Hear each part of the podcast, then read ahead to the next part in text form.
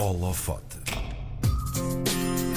Ele é encenador, ator, dramaturgo e a partir de novembro será o próximo diretor artístico do Teatro Nacional Dona Maria II, licenciado em Teatro pela Escola Superior de Teatro e Cinema e com um mestrado em Gestão Cultural pelo ISCDE. É ainda o fundador do coletivo Teatro Praga e do Espaço Cultural Rua das Gaivotas 6, em Lisboa. Na próxima sexta-feira vê também estrear a peça Pais e Filhos, escrita, encenada e representada por si. No holofote de hoje, subimos o pano, fazemos a vénia ao Pedro Peninho, nosso convidado. Pedro, olá, bom dia. Bom dia, Olá, Pedro. bom dia. Pedro, bom quando, dia, é, bom dia quando, é que, quando é que o teatro eh, entrou na sua vida? Quando é que este bichinho mordeu? Eu odeio falar do bichinho, porque parece sempre, parece sempre que estou infectado com qualquer coisa que não estou. Mas eh, o teatro entrou muito, muito cedo. Eu, eu fazia arquitetura, sempre Uhum. desenhei muito e o desenho foi sempre a minha forma de expressão, digamos, primordial. Mas depois, quando entrei para a arquitetura, percebi que havia demasiada regulamentação que acabava, que acabava por não dar. eh, não dar escapatória para aquilo que eu queria fazer enquanto, enquanto artista. Então o teatro acabou por ser mais uma arte onde, essa, onde as vontades artísticas depois se aproximam mais do resultado Sim. final, digamos assim.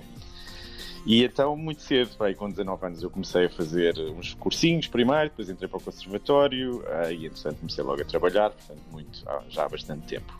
Portanto, a, a segunda foi mesmo de vez, da arquitetura para o À teatro. No teatro vez, já não sim, havia aquele sim, espartilho que havia na arquitetura e de facto era esse Não, sim, ou pelo menos não da mesma forma. Sim. Eh, o teatro é ainda um espaço de grande, de grande liberdade criativa e de grande liberdade artística, e acho que foi isso que eu comecei a, a acalentar nesta, nesta arte, conseguir, eh, conseguir me aproximar cada vez mais daquilo que, daquilo que imaginas em casa e depois aquilo que é possível fazer na Uhum. sala de ensaios e depois, e depois no teatro. Acho que há aí uma relação muito feliz no, no- no teatro. Pedro, falemos desta peça, o, o Pais e Filhos, que está praticamente a estrear. Te- Teve aqui um, um interregnozinho forçado, não estreou quando Foi, ia estrear, foi. mas está quase. Ficou a marinar mais um bocadinho. Ficou a marinar ali um Um bocadinho. bocadinho, sim. Esta é uma. Sim, sim, sim. sim. É, Sim, é uma peça, é uma peça, é uma adaptação de um clássico russo, que muita Uhum. gente certamente conhecerá, que é o Pais e Filhos do Turgenev, sim. mas na verdade é uma, é uma atualização, porque os temas que, que se falam, as personagens são mais ou menos as mesmas do romance e a, e a sequência narrativa é muito parecida, mas depois os temas são temas eh, contemporâneos, alguns deles bastante polémicos e até, até espinhosos de se discutir, de maneira que a discussão em palco, apesar de haver esse, esse formato da peça russa clássica, com princípio, meio e fim, que as pessoas de alguma forma reconhecerão, e que às vezes é mais outras vezes mais Uhum. cómica, Sim. mas que neste caso ah, acaba por ah, as coisas que se discutem são coisas de 2021, do século XXI. Uhum. E eu acho sempre importante que, que nos clássicos, enfim, não é regra, porque se pode fazer muitas coisas com os clássicos, inclusive ensiná-los da forma mais tradicional possível e eles continuarem a falar com o nosso tempo. Mas no meu caso, no meu trabalho, é sempre uma tentativa de, de reescrita e de, e de atualização, e parece-me sempre importante que, que a ideia do clássico, ou a força do clássico, porque também se trata disso, a, a força deste, deste romance russo, o transporte para, o- para o teatro, que possa de facto estar a dialogar de uma forma muito direta com aquilo que são as minhas preocupações e as nossas preocupações de discutirmos enquanto, enquanto sociedade. E eu acho que, que o teatro deve ser essa ágora também. Antes de, de falarmos aqui também um bocadinho deste processo criativo de alguém que eh, encena uma peça que é, lá está inspirada num outro texto de uma outra época, ahm, Sim. Que tema é este então que esta peça aborda e que é tão importante nos dias em que nós eh, em que estamos e que vivemos neste momento, não é? Há uma, há uma peripécia na, na peça, que são dois, dois jovens que chegam à casa dos seus pais para dizer que já não querem ser mais filhos deles. Ah, e esse, esse é, o, é o motor ah, de, toda, de toda a ação.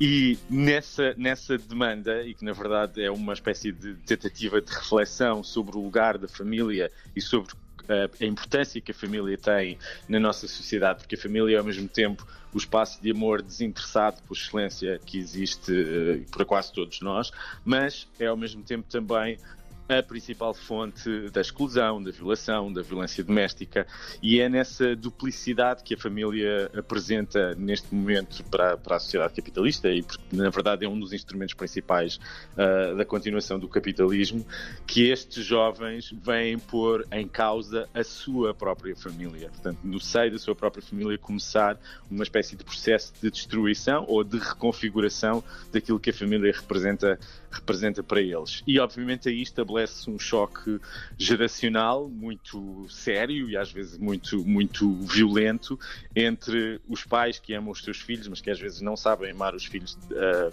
devidamente, Sim. e os filhos que, de alguma forma, estão a pensar numa espécie de avanço social onde a família já não é a família clássica como a conhecemos agora e que, na verdade, é até bastante recente, se pensarmos na história da humanidade, um, mas de a transformar numa espécie de, de, comunidade alargada onde a camaradagem acaba por suplantar a ideia do laço de sangue ou da legalidade do que é o laço de sangue, como, como se transforma numa, num vínculo legal.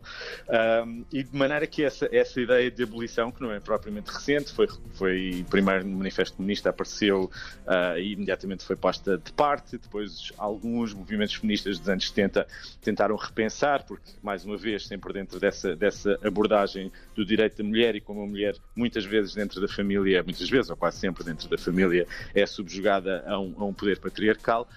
E, e, agora no século XXI, sobretudo nas teorias pós-coloniais e nas teorias queer e nas teorias uh, trans, uhum. volta a aparecer sempre com essa, com essa tentativa de repensar uma coisa que à partida nos parece um, tão sólida uhum. que, não, que jamais pensaríamos pôr em causa. E sobretudo quando, como é o meu caso, que venho de uma família bastante funcional, no sentido de ser muito amorosa, Sim. mas de alguma maneira este, esta demanda não põe em causa a nossa família ou os nossos laços de amor, mas tenta estender para todos aqueles que na verdade não podem ter e muitas vezes são excluídos das suas próprias famílias por questões diversas, mas nomeadamente por muitas vezes não obedecerem a um molde pré-determinado. Uhum. Pedro, eu estou aqui com uma, com uma dúvida, uma pergunta Sim. que eu lhe chamo a galinha ou o ovo, que é, uh, aqui no caso desta peça, a ideia foi, uh, o Pedro pensou, eu quero pegar neste tema e levá-la para o, o palco uh, e deixa lá ver como é que eu posso embrulhar isto, ou foi, pegou nesta peça e depois foi-se desenrolando e disse, isto se calhar até se adequou aos dias de hoje. É, o, o que é que veio primeiro as, neste processo criativo? Hum, as vontades foram mais ou menos simultâneas, porque o desafio do, do Teatro São Luís foi de facto refazer um clássico, portanto, a, a minha primeira, a encomenda, na verdade, era, era essa, o desafio era esse, de repensar um clássico, quer fosse uhum. do teatro ou da literatura, e no, no, sentido que isso foi o primeiro, o primeiro passo. Mas depois eu comecei imediatamente a pensar que para eu fazer um clássico teria de encontrar um ângulo que de alguma forma me interessasse e, e pensar nesse sentido que clássico é que me interessaria fazer, e depois muitas leituras que estava a fazer acerca de, de, deste tema, e depois de passar. Uh, por casualidade uh, no escaparate de uma livraria e ver o Pais e Filhos, que era um romance que eu já tinha lido uh, na, minha, na minha juventude e que, e que e essa combustão dessas várias ideias de repente fez sentido uh, na minha cabeça e foi a resposta não só à, ao desafio do São Luís, mas uhum. também à, à, forma de poder pôr em cena coisas que me apetecia discutir, porque, porque andava a, a ler sobre isso e, e acho sempre que é, que, é, que é importante que o teatro possa, possa trazer essas discussões. Pedro, nós temos também, claro, de, de abordar aqui um bocadinho a, a nomeação para diretor artístico Sim. do Teatro Dona Maria II. Quão esperada ou inesperada foi esta nomeação, não é? Isto não deu aqui um friozinho na barriga? Como é que isto aconteceu?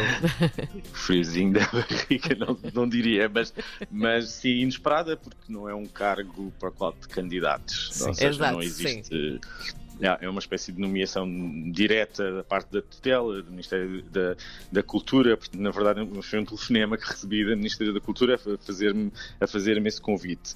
Quando o Tiago Rodrigues, que ainda é o atual diretor uh, do Teatro Nacional, foi convidado para Avignon, imediatamente começaram a circular muitas listas, porque as pessoas do teatro gostam muito de falar sobre, sobre todas essas possibilidades e fazer listas de quem poderá vir a seguir.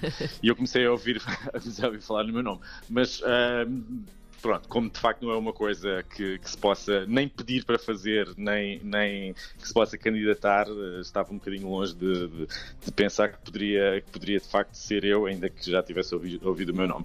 Mas uh, sim, quando recebi a notícia fiquei, já não aceitei logo, não é? Porque acho que há, há, muitas, há muitas coisas a pensar e porque é um, um cargo de tanta responsabilidade e que acho que é preciso estar num momento da vida em que, em que isso possa ser uma possibilidade e em que eu pensei para mim próprio se teria de facto as ferramentas uh, para o fazer.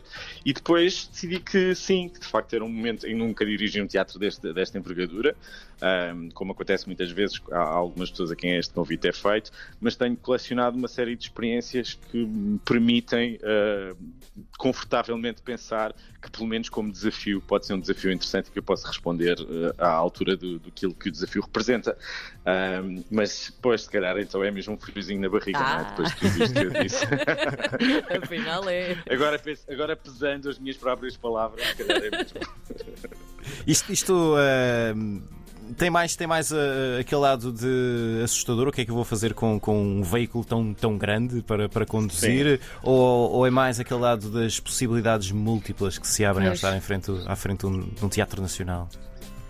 Eu sou bastante aventureiro por, por natureza e acho sempre, e é bastante otimista também. Portanto, é, uhum. é sempre a segunda hipótese. Eu acho sempre que é uma, é um, uma ferramenta incrível que eu nunca tive à minha disposição, mas ao mesmo tempo uma responsabilidade que não é só uma responsabilidade artística, porque eu sou convidado como, como encenador, como dramaturgo e como ator, mas sei que isso não é suficiente para dirigir, para dirigir um teatro como o Dona Maria, porque o Dona Maria é, um, é uma ferramenta do Estado, da cultura, certo. é um farol também, é uma biblioteca viva um, e é também um espaço que, que, do qual os atores e a população dependem para poder uh, marcar o tempo, marcar o seu tempo naquilo que deve ser o teatro contemporâneo, mas também aquilo que deve ser a memória, a memória do teatro. Portanto, há um lado político, claro, e também de serviço público que é, que é muito, muito importante e que, e que, na verdade, suplanta eh, as minhas próprias vontades artísticas ou os meus desejos ou até a minha, a minha maneira de ver o teatro. Portanto, há uma, uma necessidade de pluralidade e de olhar para a cena portuguesa, que é uma cena bastante diversa, uh, até ao contrário daquilo que as pessoas pensam, não é uma cena nada pobre, é uma cena muito rica uhum. em, muitos, em muitas estéticas e muitas, e muitas gerações. E o Teatro Nacional da Número II deve ser um espelho dessa mesma diversidade. Portanto, há mesmo uma necessidade de olhar para aquilo que é o teatro português e fazer com que o Teatro Nacional da Número II possa ser essa, essa imagem e semelhança daquilo que acontece fora de, do Rocio. Um, e não só em Lisboa. Portanto, há mesmo uma necessidade de afirmar uh, este teatro como um teatro verdadeiramente nacional, nacional. mas também com uma, Exato. sim, e com uma, com uma dimensão internacional, que também é, é dever do próprio teatro de projetar aquilo que são os artistas portugueses e a dramaturgia portuguesa um, para fora de portas. E, e nesse sentido, é, um, é, de facto um, um cargo muito apetecível e e irrecusável, não é? Portanto, havendo essa possibilidade, uh, muito rapidamente o meu pensamento foi é um, é um convite que não se pode que não se pode recusar porque, porque é uma responsabilidade que te é imediatamente entregue uhum. e, que, e, que, e, que é, e, e, que na verdade tem mesmo essa, essa importância e fulcral para aquilo que poderá ser o futuro do teatro em Portugal. E nós ficamos à espera então desse belíssimo trabalho. A partir de novembro, o Pedro Penin será então o próximo diretor artístico do Teatro Nacional Dona Maria II. Na próxima sexta-feira estreia também a belíssima peça Pais e Filhos no Teatro São Luís. Pedro, muito, muito obrigada por obrigado, este bocadinho. Pedro. Muito obrigado um a vocês e um bom dia.